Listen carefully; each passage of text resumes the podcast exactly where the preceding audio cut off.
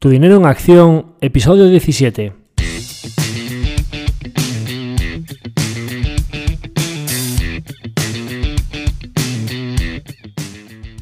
Hola, soy Javier Acción, asesor financiero independiente autorizado y registrado en la Comisión Nacional del Mercado de Valores con el número 149 y asesor del fondo de inversión Acción Global.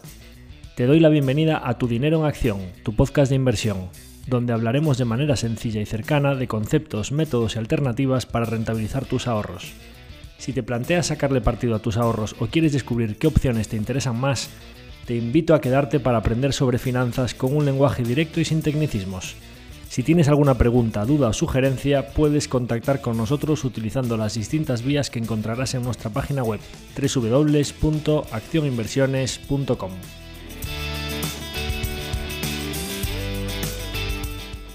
El contenido de este podcast es divulgativo. Las opiniones aquí expuestas son meramente informativas y en ningún caso suponen una recomendación de inversión. Si buscas asesoramiento financiero, debes dirigirte a cualquiera de los asesores autorizados y registrados en la Comisión Nacional del Mercado de Valores.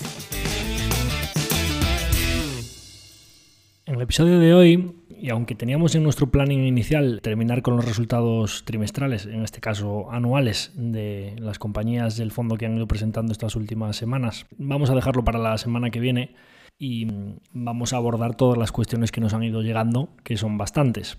Entonces, como no quería que siguiesen acumulándose las consultas y que no se nos quedase ninguna de estas preguntas que nos van haciendo en el tintero, bueno, pues eh, cambiamos un poco el planning para dejar los resultados trimestrales para un poquito más adelante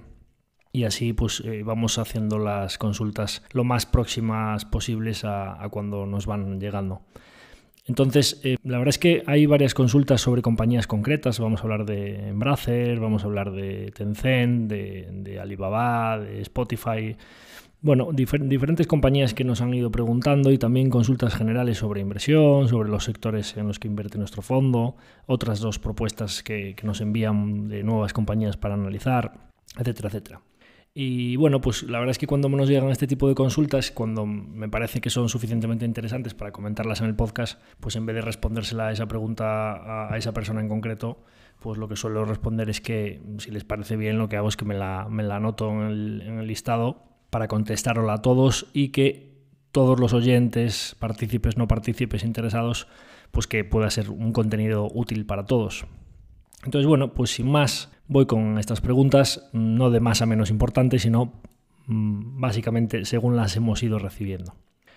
Eh, Luis nos consulta por Spotify. Me comenta que en la, conferencia que hicimos de Spotify en Value Investing FM en Madrid, donde presentaba Spotify, que podéis ver el vídeo en, en, YouTube de Spotify Javier Acción o Spotify Value Investing FM, ya la encontraréis.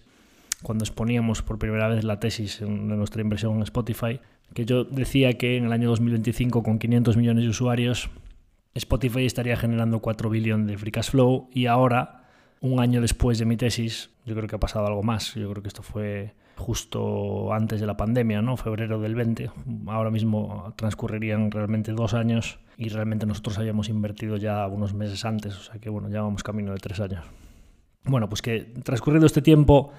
con 400 millones de usuarios solo está generando 100 millones de free cash flow y que cómo puede ser esto, ¿no? Bien, aquí hay que comentar varias cosas en la tesis Spotify. En primer lugar, lo más importante en estas compañías que, como cuando hablábamos de, estas empresas que mm, todavía no generan EBIT positivo, que están en break-even o, en punto de equilibrio justo empezando a generar EBIT o free cash flow positivo, realmente el mercado si las valorase por el, el o el free cash flow que están generando ahora mismo, el múltiplo que aplique sobre cero, pues es que la compañía valdría cero, ¿no? Entonces, ¿cómo se valoran estas compañías? Estas empresas, por lo general, el mercado suele coger sus ventas o las ventas potenciales que considera que pueden tener a, a, dos o tres años vista y aplicarle una especie de márgenes normalizados. Es decir, ¿cuál es el potencial de ganancias de este negocio? Para ello importa su infraestructura, la tecnología que tenga, los empleados que tenga, en qué cuántos países eh, desarrolle sus operaciones, qué mercado potencial tiene y qué cuota de mercado estima que puede alcanzar sobre ese TAM, ¿no? que llamamos, sobre esa tarta de potencial o ese, tamaño del negocio de su sector potencial, qué, qué cuota puede alcanzar esta compañía. En qué ventas se puede traducir eso y sobre esas ventas cuánto puede ganar mm, de beneficio eh, esta compañía. ¿no? Y sobre eso pues se aplica un múltiplo normalizado en función de las probabilidades que el mercado asigne a que ese bit o ese free cash flow llegue a producirse y así valora la compañía. Es verdad que estas compañías por eso tienen movimientos mucho más fuertes y en la corrección reciente del mercado, como los flujos están más alejados en el futuro que una compañía que ya esté, digámoslo así claramente, imprimiendo billetes a día de hoy, pues son más susceptibles de que cambiando un poco el múltiplo que se le asigne, o que varíe un poco la tasa de descuento, mirando la inversa, pues que la valoración varíe mucho. Eh, y esto es lo que ha sucedido recientemente con Spotify. En mi tesis de Spotify, básicamente, eh, hay dos variables y una es que debemos diferenciar los márgenes normalizados que podría generar un negocio, el potencial de earnings o el potencial de beneficios que puede llegar a tener una compañía y los que está produciendo actualmente realmente, porque el management, igual que pasó con Amazon en su tiempo, etcétera, pues son compañías que deprimen artificialmente los earnings porque están invirtiendo para el futuro, haciendo fichajes importantes para sus podcasts, promocionando el estadio del Barça para labrarse una imagen en el mundo de los deportes, que es una división fundamental en el audio a demanda a nivel global, y todos esos patrocinios, pues supone gastar un dinero que podrían ya estar contabilizándolo como beneficios, pero ellos deciden llevarlo a través de su cuenta de resultados como gastos, lo cual deprime los earnings. ¿no? Entonces, esta es una parte de la, de la situación, ¿no? que Spotify podría ya a día de hoy, especialmente en la parte de publicidad, estar teniendo unos márgenes más elevados de los que podría y sin embargo está decidiendo invertir de cara al futuro para aumentar su cuota de mercado y tener más usuarios, atraer podcasters y atraer anunciantes a su plataforma para a futuro tener unos beneficios, un dominio sobre el mercado y unos beneficios superiores. En segundo lugar, eh, como en mi tesis de inversión explicaba que pues sobre una compañía que tenía un peso muy importante en su mix de ventas música, pues el mix se iba a ir cambiando hacia un peso más relevante de los podcasts y del Two Side Marketplace, que es pues yo quiero promocionar mi canción, soy una etiqueta musical, un sello, un discográfico y quiero que mi artista suba en la demanda o en el número de oyentes que tiene y que se lo promociono lo meto en las listas promocionadas para que se haga conocido y o pongo un banner, escucha aquí la nueva canción, todo eso son ingresos para Spotify o royalties que vuelven de, vuelta de, las etiquetas musicales por los cuales le había pagado por poner esa música, pues se reduce el 70% del coste de esa materia prima, ¿no? por decirlo de alguna manera. Bien, toda esa transición de un negocio que básicamente era solo música a un negocio en el que puede tener un peso muy importante los podcasts, la publicidad y el two-side marketplace está en camino de producirse, o sea, se está produciendo poco a poco. Con lo cual, todavía eh, el coste de sus ventas sigue teniendo un peso bastante importante de música, que es el que tiene los márgenes peores. Y la parte de publicidad, como digo, están decidiendo voluntariamente todavía mantenerla deprimida porque consideran que en la parte de podcast y la parte de usuarios gratuitos en música, pues tener usuarios que no paguen hay que financiarlo con publicidad y para ganar el mercado de publicidad en audio tienen que invertir mucho hacia el futuro y ahora deprimir las ganancias. A mayores de esto, bueno, pues yo estimaba también que el ARPU, o sea, el Average Revenue Per User eh, mensual, tanto de la parte premium que ya paga una cuota actual, pues los hay que pagamos 9 euros al mes y los hay que pagan 12 por una cuota dúo y los hay que pagan 20 y pico por una cuota familiar y los estudiantes pagan 4 y los emergentes en India, etcétera, pagan un, dólar. O sea, quiero decir que todavía para que el pago medio de todos los usuarios llegue a los 4 dólares mensuales que yo estimaba, pues hay que dejar que todos esos planes gratuitos vayan madurando, hay que dejar que los emergentes aumente la utilidad y vaya creciendo su economía y puedan tener un poder de fijación de precios y ir subiendo esos precios. Y sobre todo la parte de public, que tiene un ARPU muchísimo más bajo que los que pagamos cuota premium, la plata, los usuarios gratuitos, por, decirlo de alguna manera, o sea, los que no pagan y solo tienen anuncios entre canción y canción, tiene que aumentar mucho la monetización de publicidad de todos esos usuarios que tienen en sus manos, es decir, atraer anunciantes a la plataforma para que ese ARPU aumente mucho todos esos factores, que el blended, o sea, es decir, el mix de revenues todavía no está más repartido hacia podcast y, hacia Publi, hacia tu side marketplace, el, cambio de los ARPU, la expansión de márgenes, la publicidad, etcétera, etcétera, implica que la compañía va muy bien en, en, usuarios, pero faltan una serie de factores que se cumplan, que estamos en 2022 y no tiene por qué ser exactamente en 2025, sino que hablamos de un potencial de ganancias a beneficio, pero básicamente lo que tenemos que monitorizar es, ¿va bien en usuarios? El Two-Side Marketplace va bien, los podcasts van bien, en publicidad ya te están diciendo que podrían estar expandiendo márgenes y todavía no lo han hecho porque están decidiendo ellos voluntariamente no hacerlo. pues es eh, lo que siempre suelo decir de las tesis, ¿no? Monitorizar los 4 o 5 KPIs importantes que pueden convertirlo. No digo que vayan a imprimir directamente en 2025 4 billones de free cash flow, sino que va por buen camino para convertirse en una compañía con el potencial de generar 3 o 4 billones de free cash flow a unos años vista? Sí, va por buen camino. Cuando eso suceda, cuando el mercado vaya viendo todos esos avances y la compañía ya esté en la situación de generar ese free cash flow, aunque ellos estén decidiendo no generarlo, pasa con Amazon, la gente siempre dice, oye, Amazon siempre ha estado carísimo porque no genera beneficios, etcétera pues mira cómo ha valorado siempre el mercado las acciones de Amazon, porque tan pronto vio que tenía el potencial de generar esos beneficios, el mercado ya la valoraba por ellos. Pues lo mismo sucederá con Spotify. Dicho esto, aunque nos equivocásemos parcialmente que los 4 billones no sean 4, sino que sean 2 y pico, sean 3, hay que tener en cuenta que con lo que ha sucedido en el mercado en los últimos tiempos, Spotify la ha mandado de 400 a 130. Es decir, nuestra inversión que prácticamente nosotros llegamos a más duplicar, tenemos un 150% de beneficios, una cosa así, en año y pico, la tenemos a pre de cómo invertimos. Y la compañía ha avanzado mucho en podcast, ha avanzado mucho en public, ha avanzado mucho en música y tu site marketplace, la plataforma cada vez es mejor, te pone todas las letras, ahora te pone un pequeño vídeo de la canción, puedes utilizarlo como si fuese un karaoke, lo cual es súper útil y súper divertido. Intercambio entre plataformas, de diferentes ordenadores, altavoces, eh, Bluetooth que tengas en casa, en el coche, etcétera, es cada vez mejor. La penetración de podcast, yo ahora que lo utilizo para esta comunicación que hago todas las semanas, directamente en España, que es como que acaba de empezar el tema de Spotify y los podcasts, porque todo el mundo utilizaba iVoox, 40% de las escuchas en Spotify muy pronto, con lo cual pues cada vez va, atrayendo a más usuarios y, tiene sentido que, siga aumentando su penetración. ¿no? Por supuesto le faltan muchas cosas, es una plataforma que estaba hecha para música y que necesita adaptarse también a los podcasts con velocidad de reproducción acelerada para quien quiera escucharlo más rápido, posibilidad de introducir comentarios a los capítulos como se puede introducir en iVoox o en YouTube, muchas funcionalidades que como nació como una plataforma para música pues tienen que ir introduciendo, pero me consta que el desarrollo de la plataforma es uno de sus principales objetivos y lo irán haciendo. ¿no? Entonces, bueno, pues yo tranquilo con la tesis. Es verdad que a lo mejor a 400 dólares se había puesto un poco exigente cuando el mercado parecía que ya le venía todo de cara y ahora todo lo contrario, ¿no? El mercado siempre extremando para en los dos sentidos, pues ahora probablemente se haya puesto otra vez muy, muy, muy interesante. Rubén nos pregunta un poco que, hablase, quería que hablase de los sectores del fondo, eh, un poco en qué sectores invertimos y demás. Bueno, los sectores realmente es bastante sencillo de, ver la exposición a los sectores que tenemos. Entráis en Morningstar, vais a la cartera y ya sale ahí un poco el reparto por sectorial de, de nuestra cartera. ¿no? Es verdad que en Morning hay veces que los sectores salen un poco regulares porque nosotros nos pone que tenemos mucho consumo cíclico, considerando pues que Amazon es consumo cíclico, cuando por ejemplo por la parte de, AWS de, Amazon pues eh, consumo cíclico no tiene nada, ¿no? Pero por lo general para hacerse una idea pues ya se ve que nosotros en servicios de comunicación y tecnología tenemos un peso importante y pues oye, al final, lo más importante que tengo que decirle a Rubén sobre los sectores en los que invierte el fondo es que nosotros no invertimos por sectores. Es decir, nosotros buscamos compañía a compañía y por lo general lo que termina sucediendo es que nos terminamos encontrando con que al final, como nos gustan las buenas compañías que tienen buenos márgenes, altos retornos sobre el capital invertido y con vientos de cola que se beneficien del crecimiento económico, pero por encima de lo que crezca el mundo a largo plazo,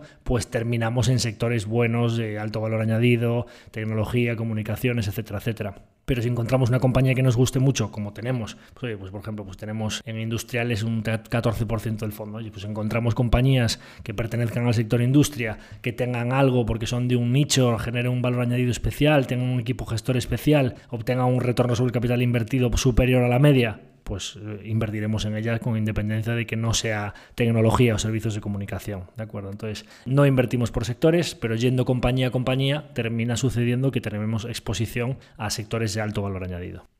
Eh, un usuario anónimo en iVox nos preguntaba un poco pues, el, dinero necesario para poder vivir de rentas en esto de la inversión, un poco pues para poder dedicarse profesionalmente a gestionar su cartera, obteniendo unos 40 o 50 mil euros netos al año. El dinero necesario para poder dedicarse a esto de manera profesional sin tener otros ingresos, básicamente es un cálculo inverso de lo que quieras dividido entre el porcentaje que quieras que vas a obtener. Por ejemplo, en el caso que dice él, oye, pues quiero obtener 50.000 euros netos al año. ¿Qué retornos medios durante X años ya llevas haciendo que creas que puedes mantener de una manera sostenible en el tiempo y con una cierta seguridad y sin hacer ninguna barbaridad, ¿no? Oye, pues un 5%, 50.000 dividido entre 0,05, pues necesitas un millón. Hablamos de, él dice netos, tened en cuenta que si, cuando, si vas a capitalizar todo eso, tienes que estar haciendo retiradas, pues que el 20% se te va a quedar en Hacienda. Bueno, pues entonces básicamente tendrías que estar obteniendo ya 70.000 brutos, pues o sacas un 7% sobre el millón o necesitas más de un millón a raíz del 5%, ¿no? Bueno, pues hay inversores que durante X años ya llevan con un track record de un 10 o un 12%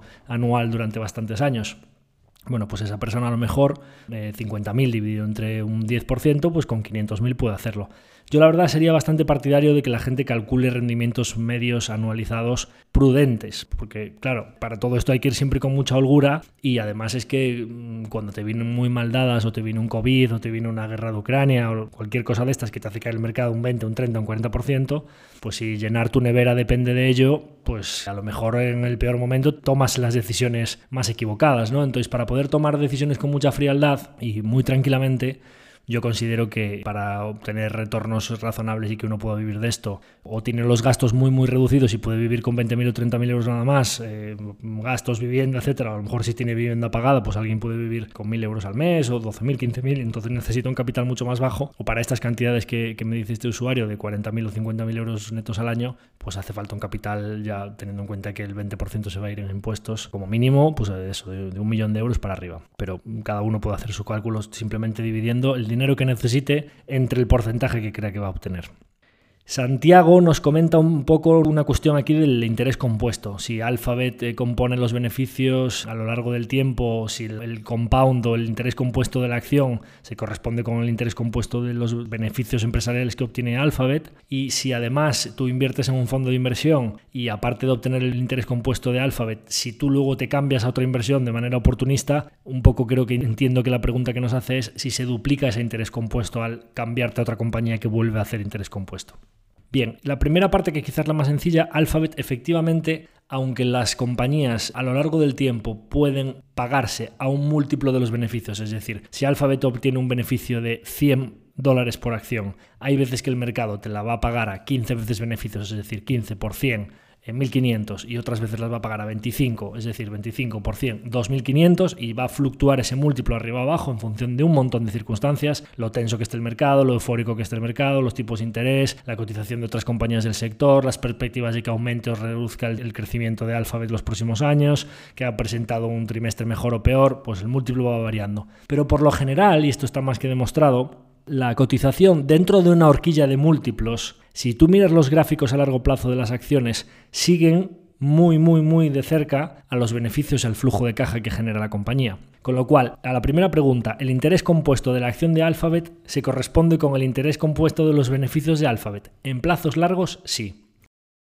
A la segunda pregunta, en un fondo de inversión en el que has tenido Alphabet generándote interés compuesto, y la vendes de manera oportunista y compras otra compañía, entonces se te duplica el interés compuesto. No, realmente lo que sucede es que dejas de generar interés compuesto en una compañía, imagínate, pues se te ha generado un 10, un 15% anual, lo que sea, pues has pasado de 10 a 20 en la inversión de, de, Alphabet. Cuando coges los 20 y los inviertes en otra compañía, empieza una nueva generación de interés compuesto que no se duplica porque realmente Alphabet ya no la tienes en cartera. Con lo cual, al final, el interés compuesto que genera un fondo de inversión, una vez restadas sus, comisiones y sus gastos, es una media ponderada por el peso que tenga cada compañía en cartera del interés compuesto que generan todas las compañías que hay dentro del fondo. No se produce una duplicidad de intereses compuestos. Espero haberlo aclarado. Oscar nos pregunta por Stora Enso, que es una compañía, si no me equivoco, finlandesa,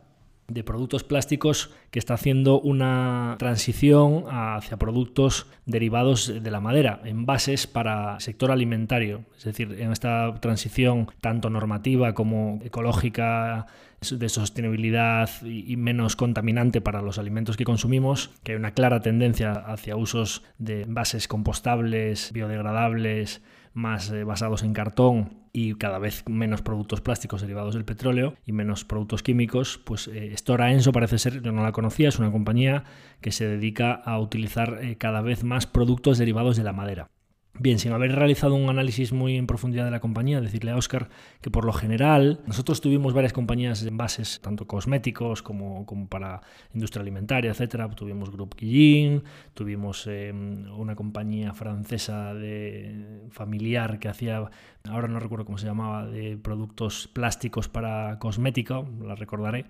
y tuvimos Europack también de envases de cartón. Por lo general, eh, todas estas industrias suelen ser eh, productos de bajo valor añadido que tienen una ventaja competitiva normalmente en base a la cercanía a la que estén a la industria para la que sean utilizados, porque como cada envase tiene un coste muy pequeñito, o sea, el, coste en el producto final del envase suele ser bastante bajo, por lo general lo que sucede es que no compensa transportar esos envases a largas distancias. Y sin embargo, para el producto final que se vende, el envase, la calidad del envase para la imagen de ese producto de cara al cliente, sí que suele ser bastante relevante que el envase pues, sea mono, tenga un acabado pues eso, eco-friendly, que sea bonito o que le deje un acabado al producto acorde a la calidad de ese producto. Con lo cual, en general, aunque suelen tener un coste unitario bajo, como suele haber ventajas competitivas geográficas por zona para, para cerca de las industrias, cuando hay un productor que tiene una escala suficiente para producir a buen precio y está cerca de donde se producen esos alimentos o esos productos que se van a envasar, pues suele haber nichos locales que pueden obtener rentabilidades buenas. No tiene grandes ventajas competitivas un producto por el hecho de ser de cartón o de madera, etcétera,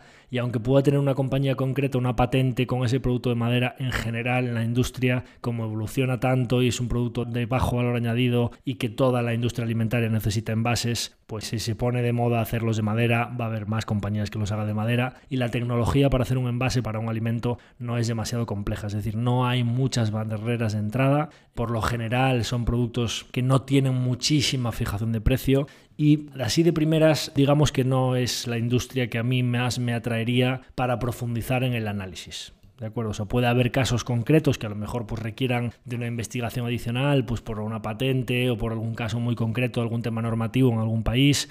pero por lo general para mí sería check y no, no, no profundizar más, porque como hay tantos peces en el mar, por decirlo de alguna manera, y hay tantas alternativas de inversión, cada uno tiene que tener en su checklist una manera de filtrar y que las ideas que tienen muy pocas probabilidades de terminar convirtiéndose en una inversión, pues ya no les dediques más horas, ¿no? Pues el tema del producto al que se dediquen, el sector en el que estén, etcétera, pues por lo general es un primer filtro interesante para saber si sigues avanzando en el análisis. Carlos nos manda otra idea, después de esta de Stora Enso, nos manda una idea que me comenta que no sabe si la he analizado o si la tengo porque cree que es un poco acorde a nuestra filosofía de inversión de invertir en compañías pues que eh, compren a otras compañías o que desplieguen capital a tasas altas, que haga adquisiciones y demás. Una compañía que se llama Arribatec Solutions ASA, que es una compañía, así como hace un momento hablábamos de una compañía noruega, perdón, finlandesa, esta es noruega nórdicos, etcétera, que nos suelen gustar bastante a nosotros. Rivatec no cumple otro de esos checks rápidos eh, que me gustan hacer a mí en las compañías que hacen adquisiciones. En las compañías que hacen adquisiciones, normalmente lo más interesante es ver que el valor generado por acción, porque claro, es muy tentador aumentar las ventas de la compañía eh, aumentando el número de acciones en circulación. Es decir, oye, te compro a ti, a mi, a mi vecino de enfrente que tiene una fábrica estupenda, quiero comprarlo, emito acciones, te pago con acciones, de repente la empresa pasa a facturar el doble, pero resulta que el número de acciones en circulación pasa a ser el doble. Es decir, te pago con la mitad de mi compañía futura, pero ¿y cuál es el valor generado ahí? O sea,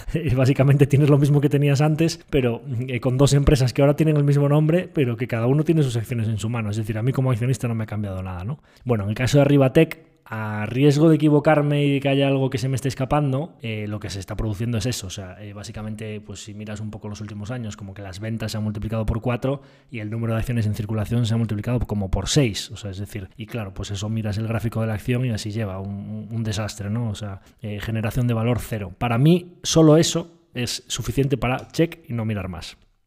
A los dos les agradezco mucho las ideas eh, que nos mandan, porque mm, tenemos alguna otra que no comento aquí porque aún estoy en proceso, que nos ha llegado recientemente cosas muy interesantes y siempre digo, tanto de vía de los partícipes como de potenciales partícipes o gente del entorno que nos manden ideas para analizar, nunca se sabe dónde puede salir una buena idea o una futura inversión del fondo, con lo cual muy agradecido de que nos mandéis este tipo de, de ideas para ver.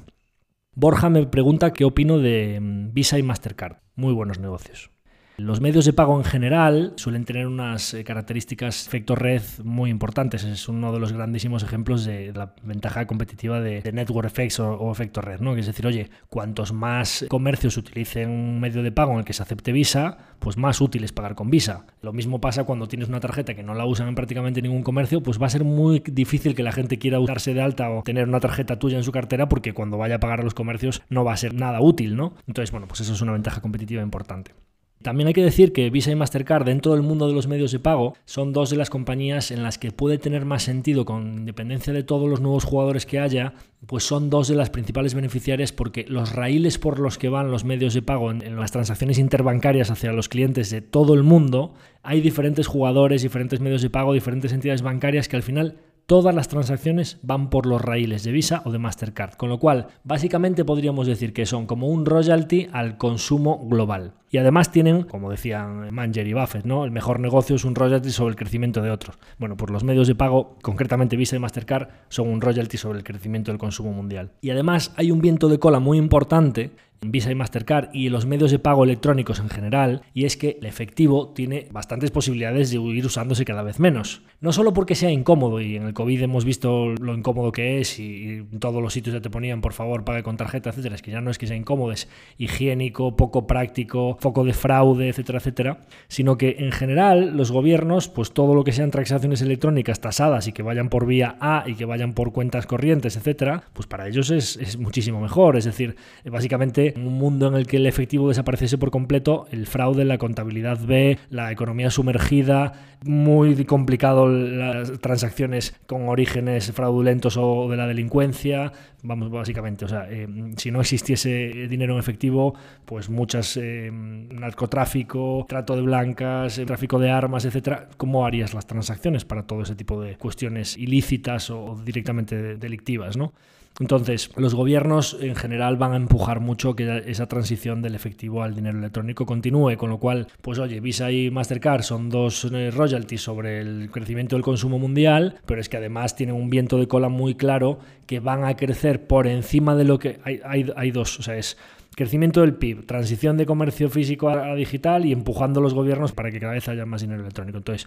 muy buenas probabilidades. ¿Qué sucede? Pues Visa y Mastercard en general hay que pillarlas al múltiplo razonable, porque en los últimos años lo que ha pasado tanto con estas como con las agencias de rating, etcétera, es que con los tipos de interés yéndose hacia el cero, pues el múltiplo que ha pagado el mercado por estas compañías había subido. Ha empezado a racionalizarse un poco recientemente con la subida de tipos y lo que sucede es que, por lo general, digamos, ese múltiplo de pego o price to earnings to growth, es decir, múltiplo sobre los beneficios ajustado al crecimiento, en general en estas compañías a mí me suele parecer un poco pobre, es decir, son compañías que pueden crecer en top line al 8 o 10% anual, no, no muchísimo más, y una mínima expansión de márgenes porque ya no les queda mucho que expandir, pues te pueden componer en earnings al 12%, y es que, pues oye, a, 18 veces o 20 veces pues me las compro, pero es que han estado últimamente a 25, 26, 27, 30 veces. Entonces, suele existir el, error en el mercado de, de, que miras un poco lo que ha compuesto la acción los últimos 5 años y dices, joder, esto está componiendo como un reloj la acción, no los beneficios de la empresa. La acción en mercado ha compuesto al 20-25% anual los últimos años. Esto es una máquina de componer, va a seguir así como un reloj, pero si del 20-20 y pico, si la realidad de los beneficios ha hecho un 10 o un 12 y la compañía, las acciones en mercado han hecho un 25, ¿de dónde ha salido la diferencia? Pues que el múltiplo ha subido, es decir, el mercado las está pagando más caras ahora que hace unos años. No existe el riesgo para un inversor actual de que las compre a este precio y vuelva a pasar el proceso inverso y el múltiplo se normalice a lo que ha sido en años anteriores en un entorno de tipos de interés más estabilizado y entonces nuestro rendimiento desde ahora sea al revés, inferior al 10-12% que compongan los beneficios de la compañía en los próximos años. Entonces, a mí como inversor, el riesgo de que suceda eso y que mi tasa de interés compuesto como inversor en las acciones de esa empresa los próximos años sea inferior a lo que hace la compañía, me parece un riesgo elevado y lo que tengo que intentar es comprarla al precio razonable. Bueno, pues primera cosa Visa y Mastercard. Muy buenos negocios, pero hay que pillarlos al precio razonable. Y última cosa que diría. En general, creo que para ser inversor en medios de pago, Visa y Mastercard probablemente sean las dos que más me gustarían, junto con una compañía europea que se llama Adyen en medios de pago, pero que siempre ha estado carísima. Me encanta Adyen, pero porque tiene un equipo gestor, los managers son unos verdaderos fenómenos. Comercialmente, a nivel como ejecutan, muy buenos, pero el mercado lo sabe y siempre ha estado muy, muy cara. Si viste Mastercard han estado exigentes, Adyen muchísimo más todavía, ¿no? Porque es así que crece en top line bastante más que Visa y Mastercard. Entonces, bueno, pues eh, ¿por qué no he invertido nunca en medios de pago en el fondo? Porque por lo general eh, me gusta mirar realmente a largo plazo cuando compro una compañía y decir, oye, ¿dónde va a estar esta empresa en 10 años? ¿O, cómo va a ser este sector en 10 años? Y la verdad es que con el desarrollo tecnológico que estamos viviendo, los pagos, eh, ya decía, no, es que los raíles, pagos por móviles, sí, pagas por móvil, va por el rail de Visa y Mastercard, por eso son buenos negocios, ¿no? Pagos por móviles, Bizum, pagos con simplemente con la cara o el reconocimiento facial, posibles nuevas disrupciones en compañías eh, fintech que puedan surgir.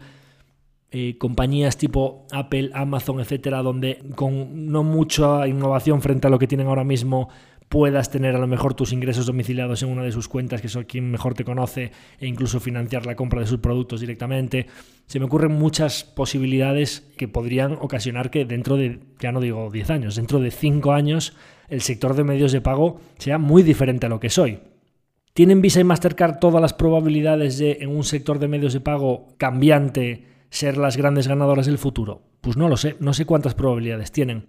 Todo esto está reflejado en el precio de Visa y Mastercard, que da por hecho que nada va a cambiar, que son compañías perfectas, que todo...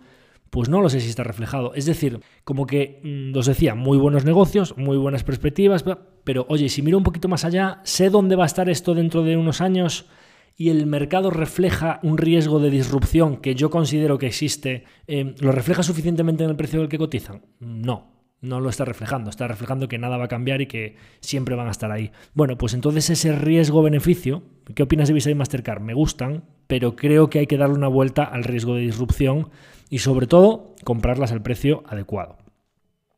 Hay dos usuarios, Andrea y un usuario anónimo, que nos preguntan por eh, compañías eh, chinas, concretamente por eh, Alibaba y Tencent Holdings. Bueno, pues en ambos casos comentan pues, que las ven con todas las los enormes caídas que han tenido la bolsa china en general y estas compañías tecnológicas en, particular, que las ven regaladas y que, pues, porque, ¿cómo puede ser que estén tan baratas, teniendo un mercado potencial tan grande como es China y que son eh, monopolios en su, en su mercado, etcétera, etcétera, ¿no? Y un poco, pues, qué pienso del riesgo político y de mi visión de China como país a largo plazo. Y otro de ellos comenta, aunque ya sé que no llevas ninguna compañía china en tu fondo, me gustaría saber tu opinión sobre todo esto.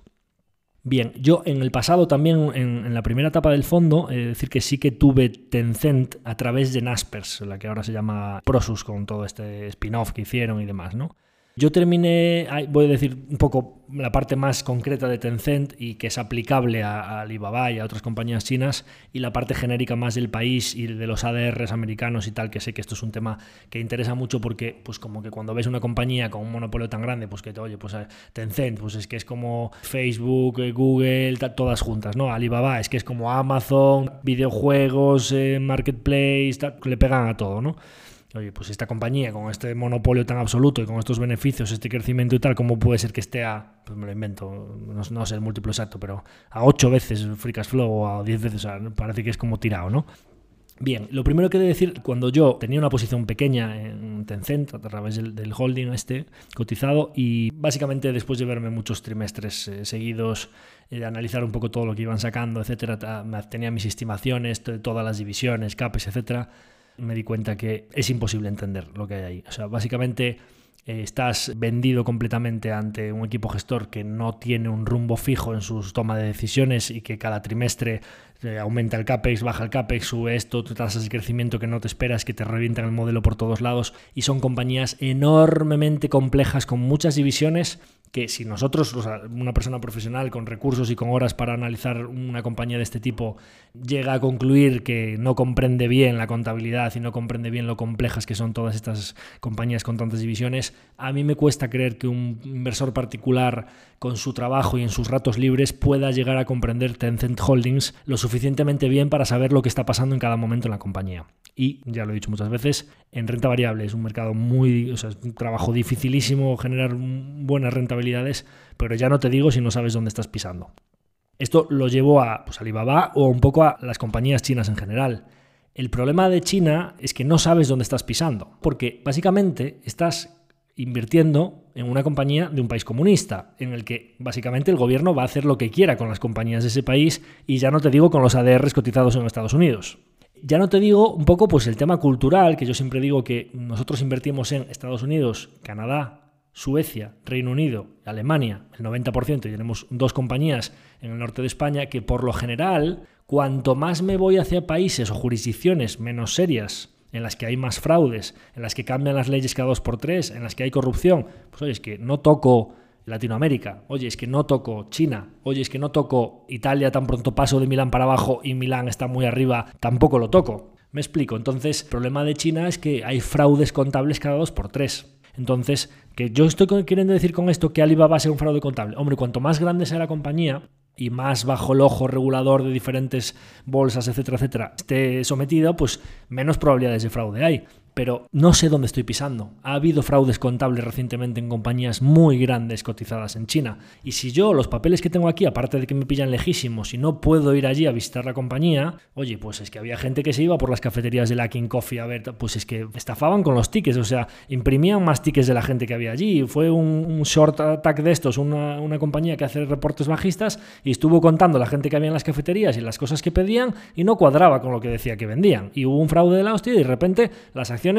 cayeron un 90%. Pero vamos a ver, eh, la seguridad cuando inviertes, saber dónde estás pisando, no, no estar en arenas movedizas, es fundamental. Esa es mi opinión sobre China en general. Es decir, yo no considero que ningún inversor particular tenga la capacidad para poder conocer una de estas compañías con la suficiente certeza de lo que está pasando, con lo enormemente complejas que son. Y además es que China, como en general un país en el que la cultura son jugadores, les gusta mentir, te pueden decir ahora una cosa y de repente pues era de la contraria, pueden em, irse a cotizar a Estados Unidos y presentar unas cuentas mucho mejores para cotizar allí y que luego sean mentira y que la realidad que está pasando en China no sea esa, o puede ser que de repente el gobierno chino decida que, bueno, pues las compañías que cotizan en China o las acciones chinas sí, pero los ADRs americanos pues no, y que pues, en conflictos geopolíticos entre los dos países no hay necesidad, no hay necesidad ninguna en inversión teniendo tantas empresas maravillosas en Occidente, en Estados Unidos, en Canadá, en Suecia, en Reino Unido, en Alemania, España. Oye, pues es que no, no, no necesito ir allí a buscar rentabilidad. Y lo que digo muchas veces, no hay precio suficientemente barato que justifique un riesgo excesivo o, un negocio de peor calidad o no saber dónde estoy pisando.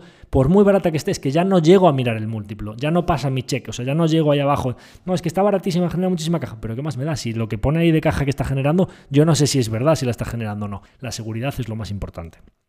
Tengo un par de preguntas eh, sobre Embracer Group, una de Juan Chinchilla y otra de Brain Investor en Twitter sobre un poco la contabilidad de, de Embracer, Embracer Group, de los intangibles, el free cash flow, los earnings per share, el operational EBIT y todo esto, ¿no? Un poco, pues, una compañía que hace adquisiciones y que va amortizando esos intangibles y que además pues para alinear a los estudios que adquiere pues también paga una parte en acciones con lo cual eh, esos beneficios como que se van diluyendo entre cada vez más número de acciones en circulación. Un poco cómo interpretar esta contabilidad para saber si la generación de valor es real o no si está aumentando beneficios realmente o no. Esta pregunta es una de las claves de la tesis de Embracer Group Básicamente, cuando empiezas a analizar estas compañías, en general, el sector de los videojuegos que tiene activaciones conforme van desarrollando un videojuego, van los gastos del desarrollo de videojuego activándose en el balance porque tienen un activo que cada vez vale más, pero todavía no lo han llevado a pérdidas, o sea, gastos. Y cuando se vende ese videojuego y van entrando los ingresos, se va llevando poco a poco a gasto lo que les ha costado producirse y entonces frente a las ventas que están teniendo, menos los costes que le costó producirlo, pues entonces se va contabilizando el beneficio a esos intangibles o esos gastos activados que tú tienes ahí, que los tienes que amortizar más adelante, se añade otra capa de complejidad en cuanto a una compañía que hace adquisiciones y que las adquisiciones que hace lógicamente, pues cuando le compran un estudio a una serie de desarrolladores que lo fundaron y que el valor contable de ese estudio pues era cero o prácticamente cero, la adquisición por todo el fondo de comercio y todos los intangibles que hay ahí se produce por un valor muy superior y contablemente Embracer Group tiene que contabilizarse unos intangibles, un fondo de comercio por ese incremento de valor en la adquisición y que posteriormente va amortizando a lo largo del tiempo. Entonces, una de las eh, dudas con las que yo me enfrenté aquí con Embracer y que de hecho lo he evaluado con bastantes inversores, incluso le he planteado las dudas a uno de los gestores del Team Fonder, que es uno de los fondos de tecnología más grandes de los países nórdicos y que tiene de principal posición a Embracer, era si el operational EBIT, que es la medida que da la compañía como del valor que genera cada año para ir viendo un poco cómo va aumentando el operational EBIT, era una medida real o no del valor generado por la compañía. Y bueno, finalmente tras hablarlo con muchos inversores, contrastar toda la información, mirarme todos los annual reports y entender bien lo que hace con la contabilidad en Bracer y un poco la realidad de su negocio, que es lo más importante, ya anticipo que concluí que, por eso estamos invertidos, que concluí que sí que es una medida del valor real, ordinario o recurrente del negocio. ¿Y qué es el Operational EBIT? El Operational EBIT o un EBIT ajustado, por decirlo de alguna manera, un EBIT o unos Earnings Before Interest and Taxes o beneficios antes de intereses e impuestos operacional, operacional siempre que hablamos operacional es puro del negocio si no hubiese nada más. ¿Esto qué quiere decir? Básicamente una compañía de videojuegos, como explicaba, cuando hace un release, o sea, hace una publicación de un videojuego y empieza a amortizar los gastos que le ha costado desarrollar ese videojuego, Básicamente la diferencia entre lo que le ha costado desarrollarlo y las ventas serían unos beneficios así brutos y después se le quita todos los gastos generales sería el EBIT de la compañía. Lo que sucede es que cuando una compañía, como decía antes, las que hacen adquisiciones también amortizan una parte de las adquisiciones que han hecho, empieza a ser más complejo saber si la compañía está generando valor o no, porque es posible que acabe de hacer una adquisición muy grande y que haya comprado una compañía nueva de videojuegos que va a hacer lanzamientos en el futuro y que al amortizar esos intangibles nos estén deprimiendo mucho los beneficios y nos estén deprimiendo mucho el EBIT eh, contable, por decirlo de alguna manera, pero eso ya no esté suponiendo salidas de caja y además es que si dentro de un año, dentro de dos años no compra otra compañía y sigue lanzando videojuegos en los estudios anteriores que tenían, más los nuevos adquiridos, el EBIT real de la compañía o el EBIT operacional sea mucho más elevado. Pero además la compañía, para mantener ese nivel de EBIT o ese nivel de flujo de caja, tiene que reinvertir orgánicamente. Y esto no es las adquisiciones, sino internamente tiene que seguir invirtiendo en videojuegos. Es decir, invierto internamente en un juego que me costó 20, 30, 40, tal, me costó 100, lo vendo por 200, me contabilizo un beneficio de 100, desde 100 que me costó hasta 200 que lo, que lo vendo, que facturo por él, me contabilizo un beneficio del 50%. Sí, pero para el año siguiente y los otros dos años siguientes volver a facturar 200, tengo que volver a invertir 20, 40, 30, o sea, es decir, los 100 que me costó desarrollar ese juego para tener otro juego nuevo dentro de, dos o tres años. Con lo cual hay una parte del EBIT que sí que tenemos que restársela, que por decirlo de alguna manera sería el CAPEX o la reinversión orgánica simplemente para mantener ese nivel de negocio, que no es valor para el accionista. Es decir, no lo puedo considerar un valor para el accionista porque realmente para mantener la empresa en ese nivel tendríamos que mantenerlo como un gasto ordinario de la compañía, ¿no? Sin embargo, lo que me cueste a mí comprarme una empresa que es, por decirlo así, CAPEX de expansión y lo que yo esté amortizando de una compañía nueva que adquiero, no es realmente un mantenimiento, sino que realmente es una inversión que yo hago en comprar un estudio nuevo, es decir, inversión de crecimiento. Y eso va a suponer que incremente el número de videojuegos que yo voy a lanzar, con lo cual realmente es expansión, no mantenimiento. Cuando hablamos de la parte contable, creo que al evito, al flujo de caja operativo, tenemos que restarle un poco lo que sería la parte más de mantenimiento recurrente para mantener el negocio donde está, pero la expansión y el crecimiento es un valor nuevo para el accionista generado. Con lo cual, ¿qué es lo que hace Embracer con su contabilidad? Al EBIT brutos, a los beneficios que genera la compañía cuando vende un videojuego, básicamente le resta las amortizaciones de los juegos que ha lanzado, pero anula o netea, o por decirlo así, ajusta el EBIT restando la parte que es de adquisiciones que ha realizado hasta dejar Oye, si yo mañana dejase de hacer adquisiciones y simplemente fuese lanzando juegos internamente y yo solo invirtiese internamente para mantener esos juegos a lo largo de los años, ¿cuál sería el EBIT cuando terminase de amortizar todas las empresas que he adquirido? ¿Cuál sería el EBIT real que tendría la compañía en un estado natural? Ese es el operational EBIT. Entonces, a mayores ya tenemos una medida del valor recurrente que genera la compañía sin tener en cuenta las adquisiciones. Y dirás, ¿cuál es el mantenimiento? Oye, el mantenimiento que tengo que invertir para mantener mis videojuegos es lo que me ha costado desarrollarlos que estoy amortizando conforme los vendo, con lo cual eso sí que lo tengo que restar del operational EBIT, con lo cual ya tenemos una medida del valor de la compañía. Bien, Y diréis, oye, pero además es que me habías comentado que cuando esta compañía reinvierte sus flujos, parte los paga con caja, pero para alinear a los, intereses de los nuevos desarrolladores, de los estudios nuevos que adquiere, hay parte que la paga con acciones, ¿no? Con lo cual, ¿en qué medida, eh, como hablábamos antes de la empresa esta que nos eh, comentó uno de nuestros oyentes, que diluía mucho, es decir, que emitía muchas acciones y que resulta que las acciones se habían multiplicado por 6 mientras en las ventas y los beneficios se habían multiplicado por 3 o por 4, es decir, per share estaba destruyendo valor, es decir, en una métrica por acción diluida para cada accionista estaba destruyendo valor. ¿Qué es lo que hace Embracer con el número de acciones que paga? Oye, ¿está aumentando más las ventas? ¿Está aumentando más el operational EBIT? ¿O está aumentando más el número de acciones en circulación? Bien, pues en estas compañías, como dije cuando hablamos de Arrebatic Solutions ASA, cuando me hicieron esa consulta, tenemos que calcularlo todo en métrica per share por acción. Es decir, nuestro valor diluido por acción a lo largo del tiempo aumenta o no aumenta. ¿De qué me sirve que te compres un estudio nuevo en Texas o en San Petersburgo o en, Finlandia si la adquisición que tú estás haciendo, el incremento de beneficios que te produce no es superior al número de acciones que pasa a haber en circulación? Es decir, ¿estás generando valor diluido por acción, que es lo que a mí me importa como accionista, o no? Bien, si vosotros calculáis a lo largo del tiempo las ventas, que son la medida, la facturación total de Embracer, que es una de las medidas de, valor, y el operational EBIT, y lo dividís en cada momento por el número de acciones que tenía la compañía, vais teniendo una métrica per share o por acción del valor de la compañía, y aumenta mucho. De hecho, desde que yo invertí en la compañía, tengo todas las métricas per share calculadas desde el año 2016, es una compañía que compone a tasas, depende del año, entre el 40 y 50% anualizado, ya diluido por acción.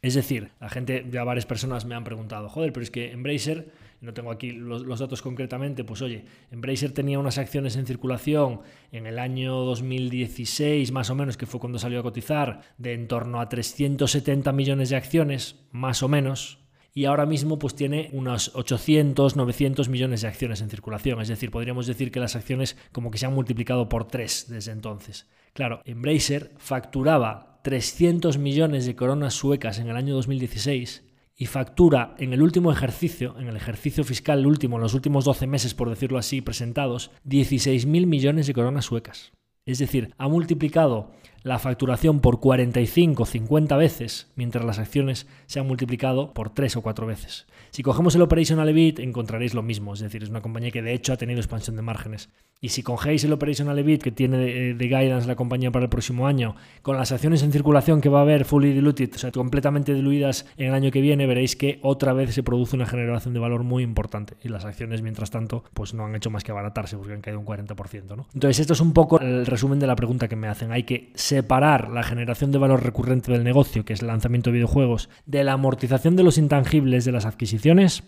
Hay que calcular todas las métricas por acción para ver si se produce una generación de valor neta real por acción para nosotros como accionistas y entonces veréis el valor real que está generando esta compañía. Tenemos otra pregunta referente a Coinbase. Para el que no la conozca, Coinbase es una compañía que es como un exchange o por decirlo de alguna manera un broker o un intermediario de criptomonedas eh, en Estados Unidos. Es decir, es una compañía cotizada en Estados Unidos, pero que cualquier inversor de cualquier país en el que opere la compañía puede abrirse una cuenta con ella y operar y comprarse y venderse sus bitcoins y sus de Ethereum, etcétera, etcétera. ¿no? Y me comenta pues el inversor, que en este caso es un inversor anónimo, que decía que pues oye, que esto tiene una caída desde máximos muy abrupta, ha caído un 45% y entonces sí puede ser una buena idea de inversión para tener exposición a este mundo de las criptomonedas.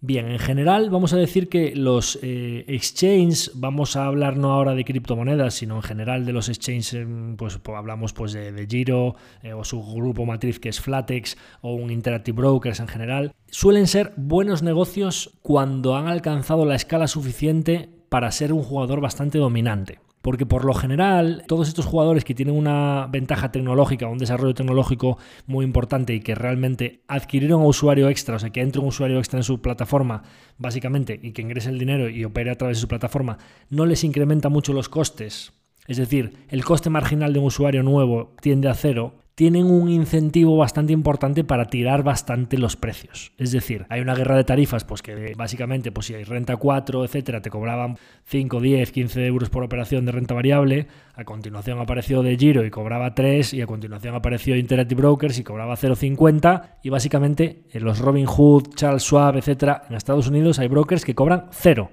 Y diréis vosotros, ¿cómo puede ser que un broker cobre cero por una transacción de renta variable? Si entonces de qué viven? Pues viven de otras muchas cosas, de otro tipo de comisiones, de que cuando tú tienes tu dinero allí depositado, básicamente ellos por el fondeo pueden ganar un diferencial entre los tipos a los que compran y venden el dinero, pues porque en el leverage que les pide la gente o el margin que lo que quiere decir, si tienes ahí 50 mil dólares y vas a invertir por valor de 100 mil, es decir, le permiten a la gente apalancar su inversión, pues ese apalancamiento ellos lo compran al 0,50 y se lo venden al cliente al 1,5 y se llevan la diferencia. Por eso el escenario de subida de tipos de interés es tan favorable para las Charles Schwab Interactive Brokers y mirar lo que está pasando con esas compañías, que les beneficia mucho el escenario de subida de tipos porque se van a ampliar sus spreads y con el negocio que sí que ganan dinero, que es prestando el dinero, sí que van a poder tener más beneficios y las comisiones están por los suelos y no van a ganar nada ahí. Entonces, pues es un negocio que es un poquito más complejo de lo que tiende a parecer, pero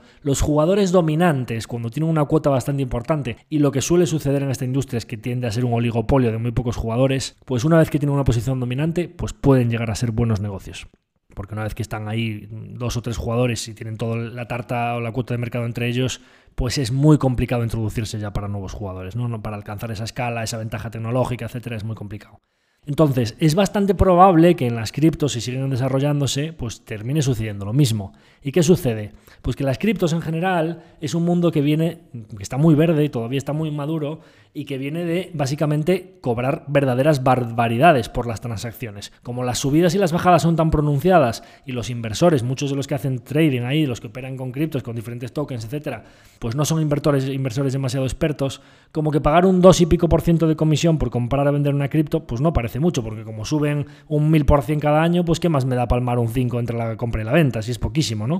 Bueno, pues todo eso tiene que purgarse, todo eso tiene que normalizarse y va a haber competencia y lógicamente esas tarifas tienen bastantes probabilidades de ir erosionándose a lo largo del tiempo. Y Coinbase no es uno de los jugadores que menos cobre precisamente, sino que es uno de los jugadores que tiene unas comisiones, o que tenían, no, he mirado recientemente porque no opero en este tipo de brokers ni criptos, ni muchísimo menos, pero lo que tengo entendido por la gente cercana que sé que funciona es de los que probablemente puedan ver erosionadas sus tarifas.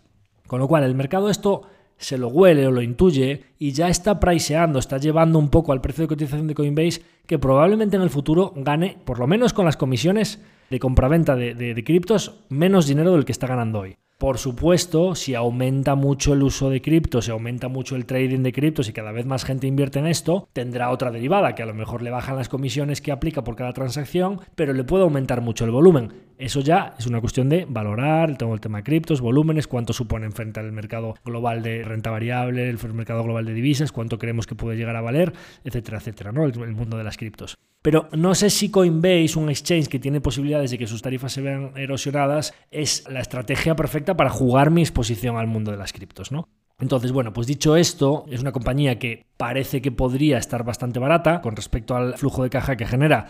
pero yo creo que debe estar barata. Es decir, una compañía en la que hay tantas incertidumbres sobre las tarifas que podrá aplicar, que es muy difícil saber los volúmenes que va a manejar a futuro y que tiene un riesgo regulatorio tan importante como todas las criptos en general, pues oye, si la Interactive Brokers de turno te la pagan a 20 veces, la Charles Schwab a 25 y la Flates de Giro a 16 veces, pues hombre, es que esta compañía con ese riesgo regulatorio, pues es que 10, 12 veces estaría muy bien pagada. O sea, es que no, no, no veo por qué tiene que cotizar a un precio muchísimo más alto con el riesgo regulatorio que tiene este sector.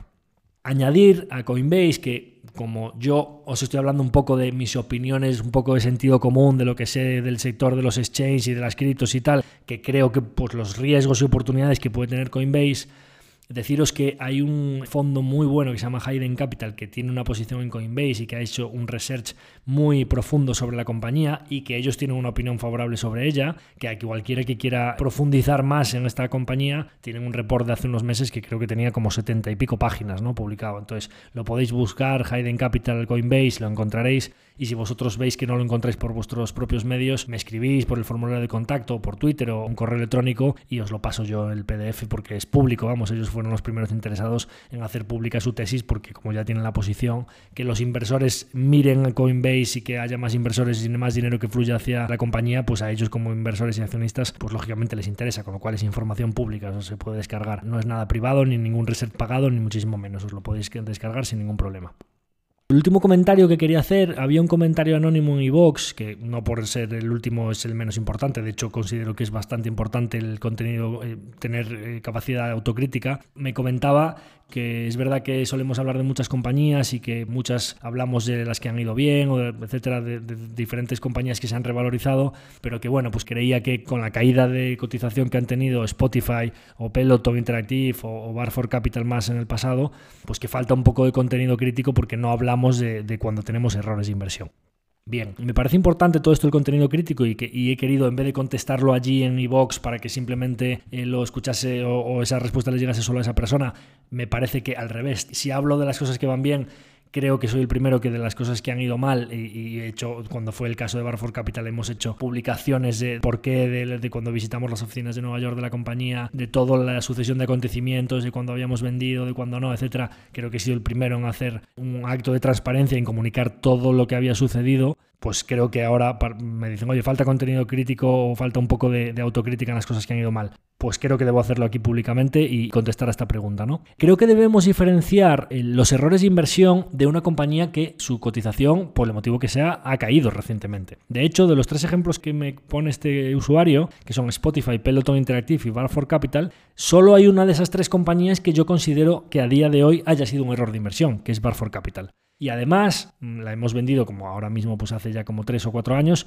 y está, siguen por debajo del precio al que nosotros la vendimos. Y sigo pensando que hay muchas personas que como ya quedó un poco atrás todo lo que le pasó a esa compañía, vuelven a verse atraídos por esos cantos de sirena del management y todos los reports tan bonitos que ponen y los ROIs y el capital desplegado y todo eso que ponían, que a, mí personalmente me había encantado, y que vuelvan a decir que es una oportunidad muy buena, etcétera, etcétera, y yo sigo viendo los riesgos existentes que ya veía, ¿no? Y de hecho, bueno, pues eh, ya, yo ya había comentado cuando fue el caso de Barford que vendimos una parte bastante arriba porque ya vi cosas que no me gustaban y luego efectivamente en la siguiente parte sí que sufrimos pérdidas, pero ya teníamos una posición bastante más pequeña. Pero creo que hay que diferenciar esto, que es, oye, pues hay errores de inversión que te das cuenta y que vendes cuando has sufrido una pérdida más o menos grande. Hay errores de inversión y aún no lo he hecho público, pero realmente últimamente hemos vendido alguna compañía con la que yo dejé de comulgar con su management y vi que mis tesis iniciales no se habían cumplido, con la enorme suerte de que la pude vender al precio al que la habíamos comprado. Es decir, hay errores de inversión